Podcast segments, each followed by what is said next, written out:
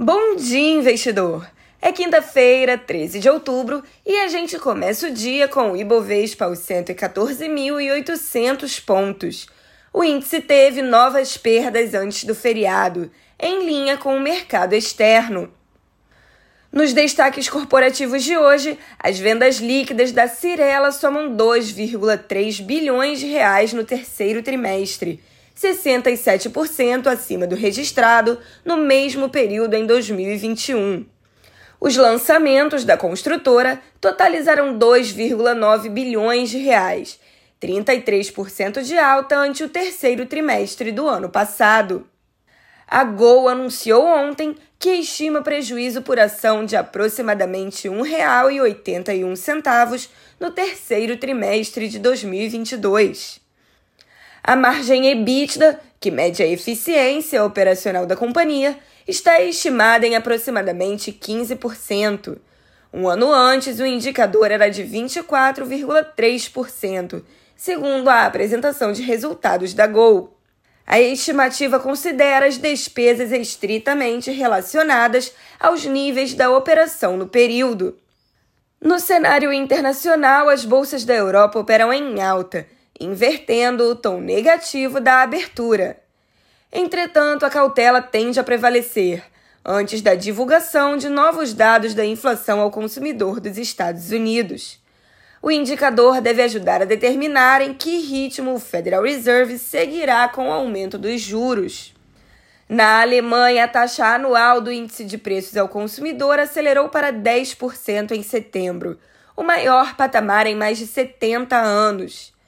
O impacto maior veio dos preços de energia, que saltaram em meio à guerra da Rússia na Ucrânia. Ontem, os números de inflação ao produtor dos Estados Unidos superaram as expectativas, levando as bolsas de Nova York a fechar com leves perdas e reforçando a aposta de que o Federal Reserve vai aumentar juros em 0,75 ponto percentual pela quarta vez seguida na reunião de novembro. Nesta manhã, porém, os índices futuros de Nova York também sinalizavam recuperação. Também fica no radar o início da temporada de balanços do terceiro trimestre nos Estados Unidos. A BlackRock reportou lucro líquido de 1,4 bilhão de dólares no período, 16% menor que o reportado no terceiro trimestre de 2021. A receita trimestral recuou 15% na mesma comparação. Ainda assim, o resultado da BlackRock veio melhor que o projetado pela FactSet. As ações da gestora operam sem direção única no pré-mercado em Nova York. O Federal Reserve divulgou ontem a ata da última reunião de política monetária, na qual continuou a avaliar que a inflação nos Estados Unidos está elevada, diante de fatores como desequilíbrios entre oferta e demanda, os preços de energia e outras pressões mais amplas sobre os preços. O documento menciona que mais altas nos juros continuam a ser apropriadas nas próximas reuniões do Banco Central americano, a fim de levar a inflação de volta para a meta de 2%. As bolsas da Ásia fecharam em queda generalizada, em compasso de espera pelos dados de inflação ao consumidor dos Estados Unidos. A China publica os números de inflação ao consumidor e produtor à noite. A aversão ao risco levou o índice acionário de Hong Kong ao menor nível em 11 anos.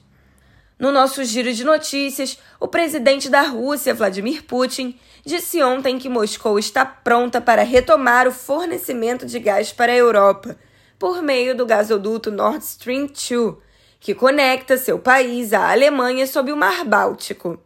A oferta foi rapidamente rejeitada por Berlim. A agenda do dia traz a divulgação da leitura de setembro do Índice de Preços ao Consumidor dos Estados Unidos, às nove e meia da manhã. Em Washington, o ministro da Economia, Paulo Guedes, e o presidente do Banco Central, Roberto Campos Neto, prosseguem com compromissos no âmbito do Encontro Mundial do Fundo Monetário Internacional. Dando uma olhada nas cotações, são 8 e 5 da manhã e a Bolsa da Inglaterra tem alta marginal, enquanto o índice da Alemanha avança 0,8% e o índice da França 0,30%. Entre os futuros de Nova York, os avanços variam de 0,30% a 0,6%. Quanto às commodities, o petróleo Brent avança 0,20%, enquanto o WTI avança 0,15%.